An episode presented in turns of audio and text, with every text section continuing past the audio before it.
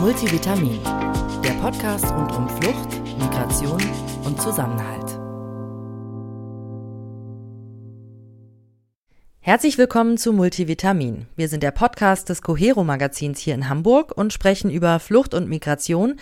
Wir hören individuelle Geschichten, sprechen aber auch über politische Themen. Ich bin Lilly. Und ich bin Kim.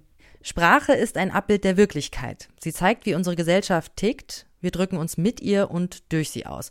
Aber Sprache wandelt sich auch. Wir möchten in dieser Folge über Rassismus in unserer Sprache sprechen, denn den gibt es. Wir haben uns gefragt, wieso gibt es überhaupt rassistische Begriffe? Woher kommen sie und wie können wir sie in Zukunft vermeiden? Für unsere Rubrik Nachgehakt haben wir mit einer Expertin gesprochen. Rassistische Begriffe befinden sich leider immer noch in unserem alltäglichen Sprachgebrauch. Wir haben darüber mit Professor Dr. Susan Arndt gesprochen. Sie ist Germanistin, Anglistin und Afrikawissenschaftlerin.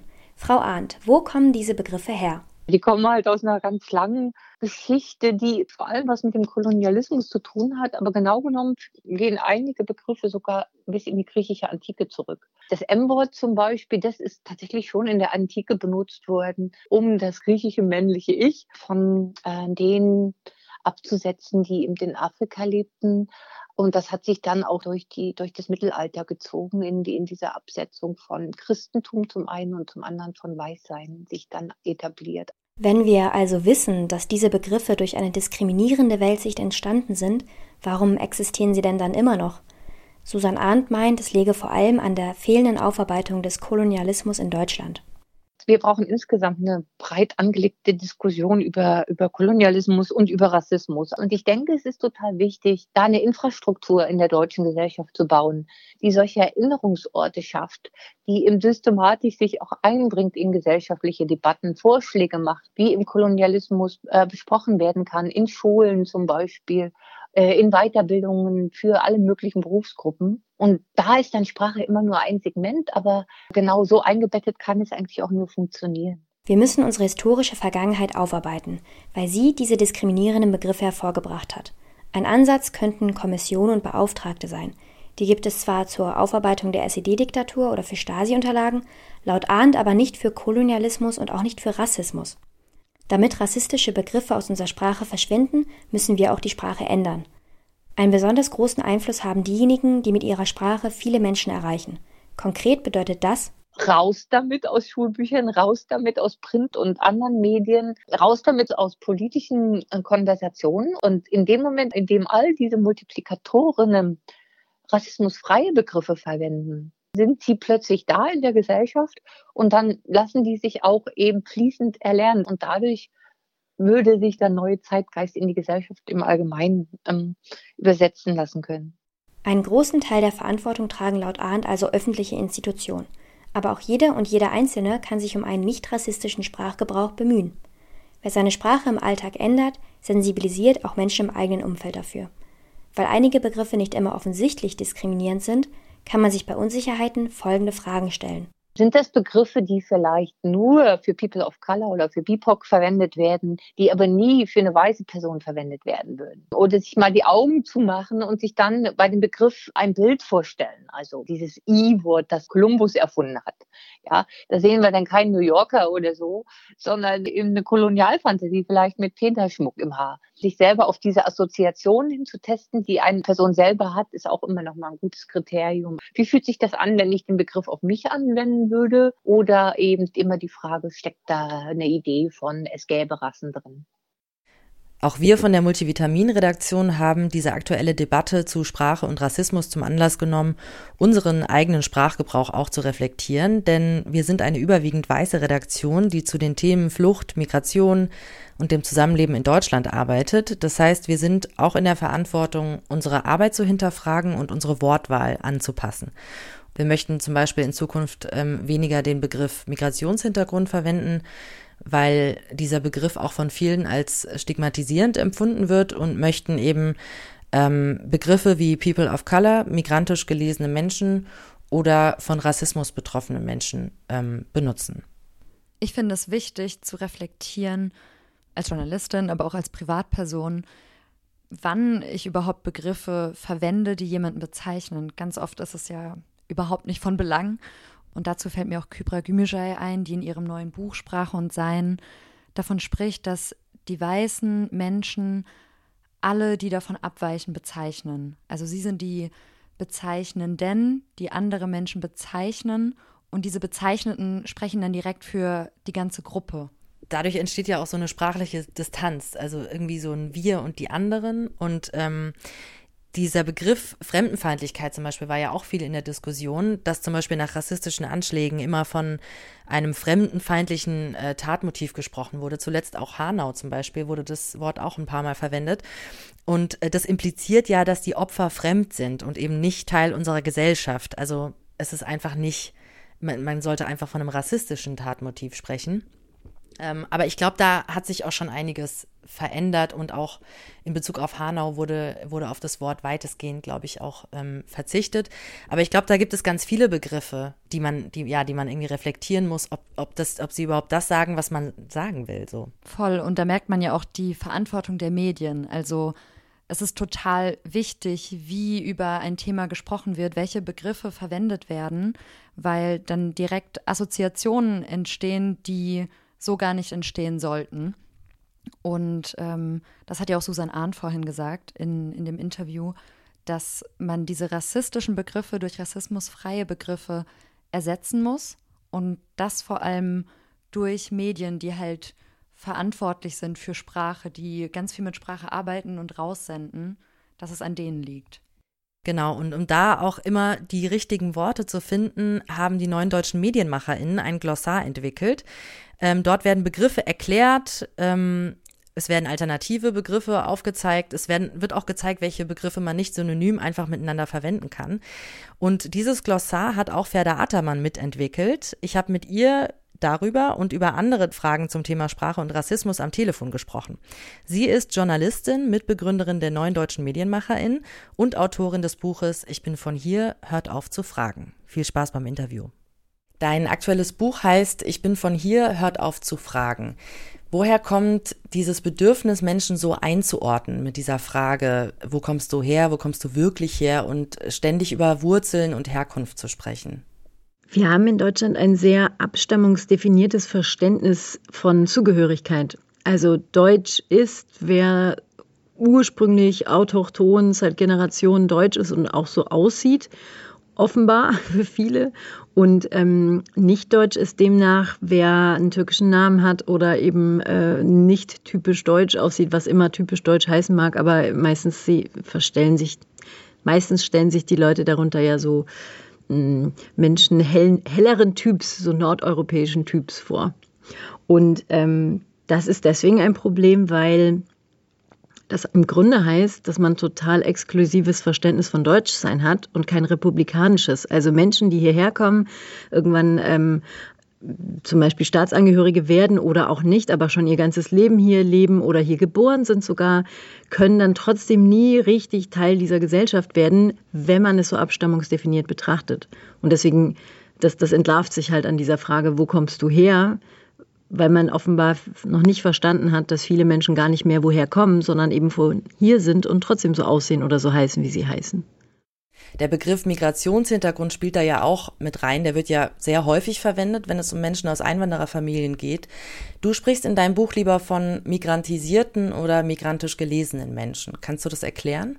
Dabei wird halt deutlich, worum es eigentlich geht. Also migrantisiert und äh, migrantisch gelesen heißt die Person, die jemanden als Migrantin oder als Mensch mit Migrationshintergrund bezeichnet, die sieht in dieser Person eben diesen Migrationshintergrund. So, es gibt, ähm, ich sage immer gerne, es gibt in Deutschland Menschen, die werden mit zwei Armen und zwei Beinen geboren und dann gibt es Menschen, die werden mit zwei Armen, zwei Beinen und einem Migrationshintergrund geboren. Und ähm, dieser Migrationshintergrund äh, ist eine Konstruktion, eine künstliche Kategorie. Und das soll das eigentlich deutlich machen, diese Begriffe migrantisiert. Für den Arbeitsalltag oder auch überhaupt, nee, für Alltagsgespräche sind die natürlich ähm, beide nicht ideal.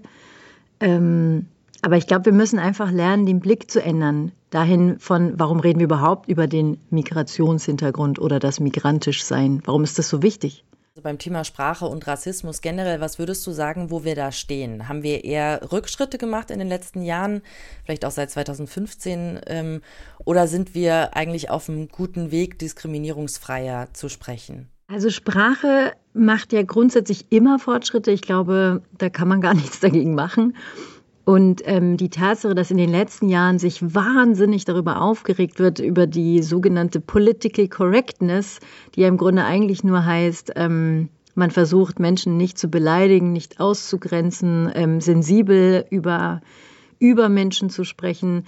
Ähm, also der Grund, warum da so ein, so ein Widerstand ist, ist ja der, dass es große Fortschritte gibt. Also wenn ich heute in den heute, im Heute-Journal äh, den Moderator schon mit Sternchen, Gendersternchen sprechen höre, dann, ähm, dann merke ich erst, wie weit wir schon sind und wie, ähm, ja, wie im Fluss Sprache ist.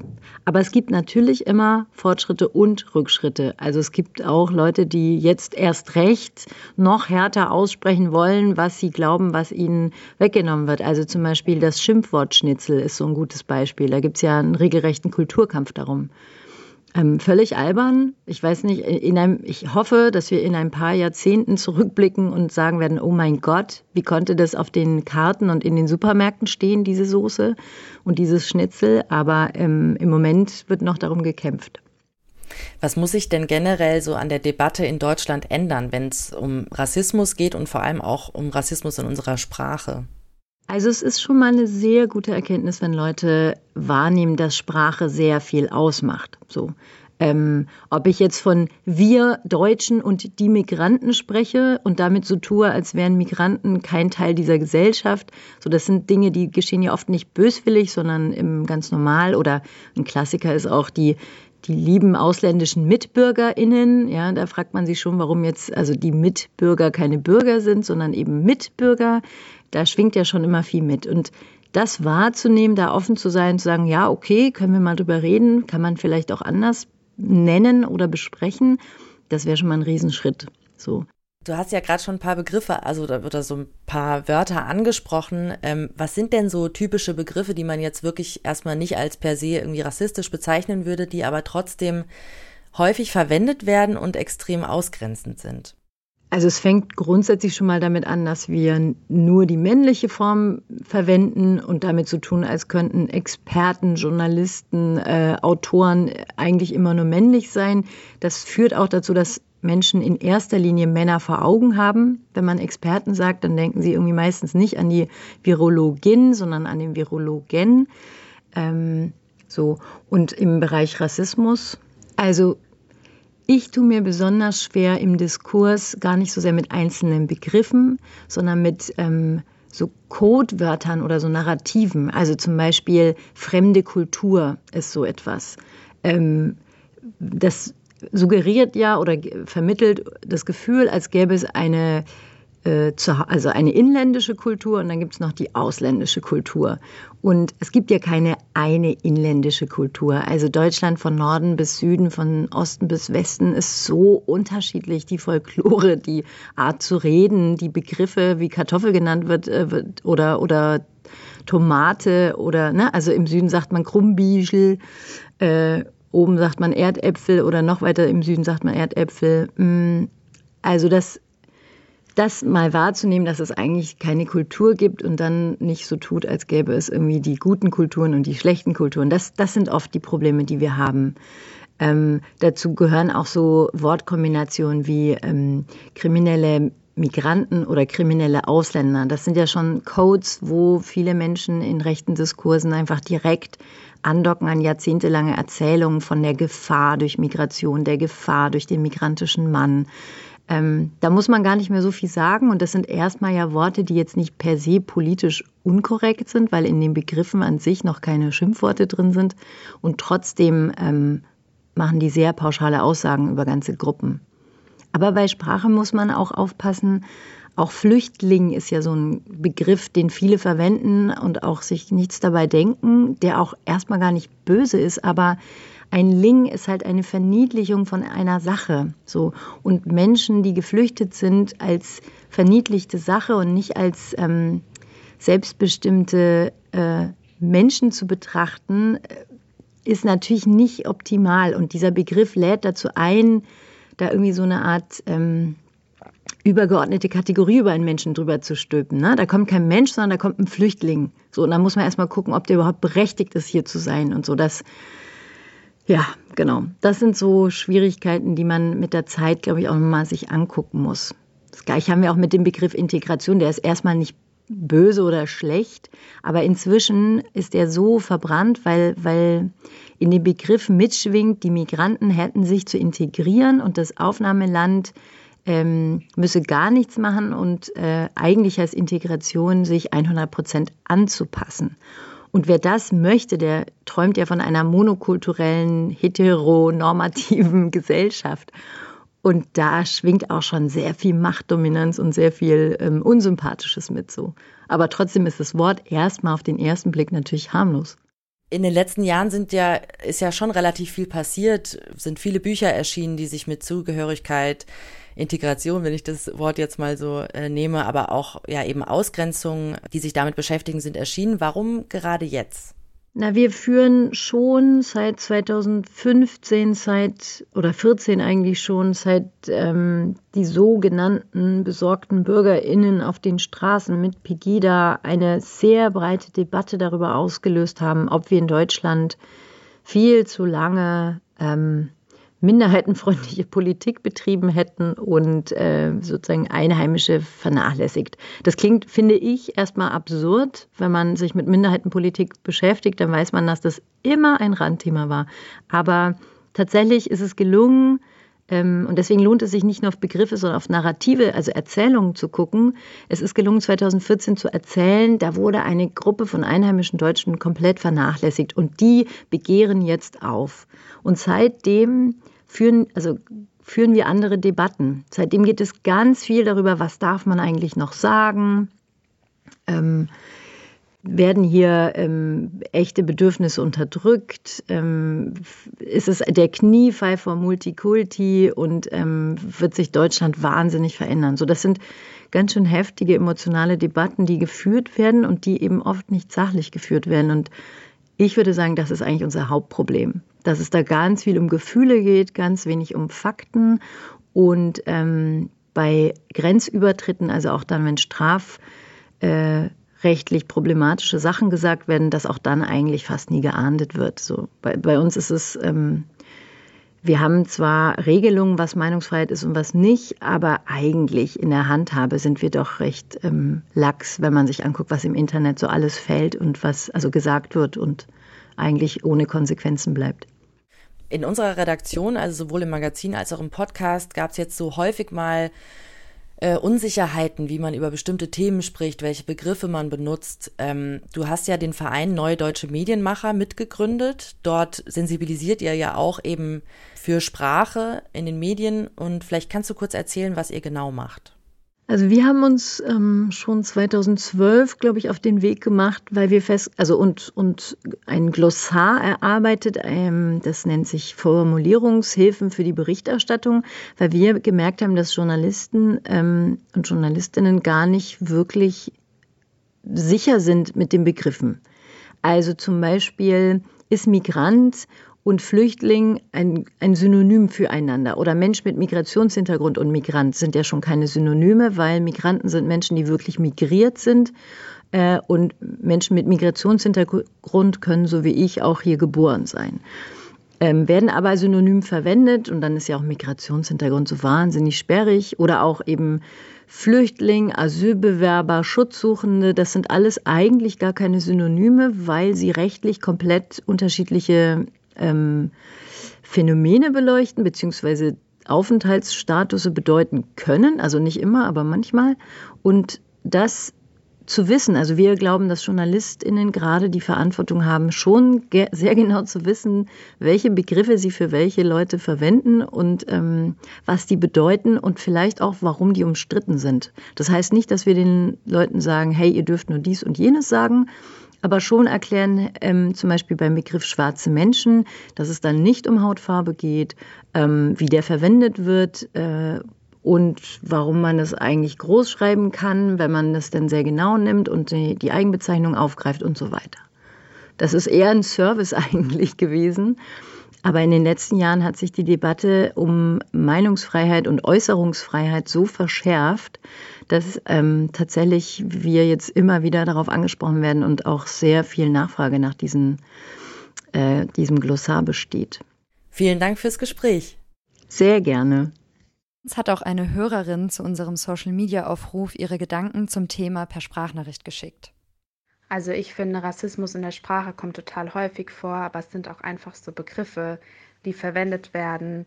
Manche ähm, erzählen von irgendwelchen Assis und ähm, im nächsten Satz beschreiben die die als äh, Türken oder Marokkaner. Das ist halt richtig heftig. Oder ähm, ich hasse es auch, wenn ständig von meiner Kultur gesprochen wird, als wäre das, ähm, als wäre ich nicht deutsch oder als wäre auch die deutsche Kultur nicht meine Kultur oder generell darüber zu sprechen, ohne überhaupt eine Ahnung zu haben, was meine Kultur ist. Eine andere Hörerin hat unseren Aufruf auf Instagram kommentiert. Sie hat gesagt, sind wir uns immer bewusst, dass wir eigentlich rassistische Sprache verwenden, ohne es eigentlich zu wollen? Da nehme ich mich nicht aus. Den direkten aggressiven Rassismus merken wir und ich hoffe, die meisten Menschen halten diesen für falsch. Ich glaube, wichtig ist, immer wieder das Bewusstsein zu wecken und sich selbst zu reflektieren. In den letzten Monaten wurde auch immer wieder über einen bestimmten Begriff im deutschen Grundgesetz diskutiert. Lena aus unserem Team hat dazu recherchiert. Für unsere Rubrik schon gewusst? Hä? Zitat: Niemand darf wegen seines Geschlechtes, seiner Abstammung, seiner Rasse, seiner Sprache, seiner Heimat und Herkunft, seines Glaubens, seiner religiösen oder politischen Anschauungen benachteiligt oder bevorzugt werden. Zitat Ende. So steht es in Absatz 3 Artikel 3 des Grundgesetzes. Ein Wort darin ist allerdings hoch umstritten, der Begriff Rasse. So forderten zuletzt unter anderem die Grünen, den Begriff aus dem Grundgesetz zu streichen. Bildungsaktivistin Gloria Boateng sagt im Interview mit der Deutschen Welle, wenn das Wort im Grundgesetz auftaucht, suggeriert es, es gäbe die, die verschiedene Kategorien von Rassen. Die gibt es nicht. Der Mensch ist eine einzige Rasse. Der Begriff geht vor allem in die Zeit des Kolonialismus zurück. Die Vorstellung, es gäbe unterschiedliche Rassen, sollte die Verfolgung, Versklavung und Ausbeutung von Menschen rechtfertigen. Später ging er vor allem auch in den Sprachduktus des Nationalsozialismus über. Auf Grundlage dieser Rassentheorie wurden Menschen basierend auf phänotypischen Merkmalen wie Kopfform oder Hautfarbe in sogenannte Rassen unterteilt. Den Begriff ersatzlos aus dem Grundgesetz zu streichen, stellt sich als schwierig heraus.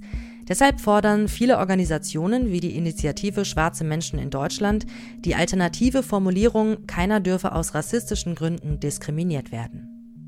Und damit sind wir auch schon am Ende unserer Folge zum Thema Sprache und Rassismus. Wenn ihr Fragen oder Anregungen habt, zum Beispiel auch für Themen für die nächsten Folgen, schreibt uns gerne eine E-Mail an podcast.cohero-magazin.de. Die Adresse findet ihr auch in den Show Notes. Genau, und noch ein kleiner Hinweis. Wir sprechen ja in unserem Podcast viel über Themen wie Rassismus, so wie heute. Deswegen ist es für uns total wichtig, dass wir diverser werden und auch People of Color bei uns mitarbeiten. Wir sind immer auf der Suche nach neuen RedakteurInnen. Wenn ihr also Lust habt, bei Multivitamin dabei zu sein, dann schickt uns gerne eine Mail. Wir sagen erstmal Danke fürs Zuhören und bis zum nächsten Mal. Ciao. Multivitamin, der Podcast rund um Flucht, Migration und Zusammenhalt.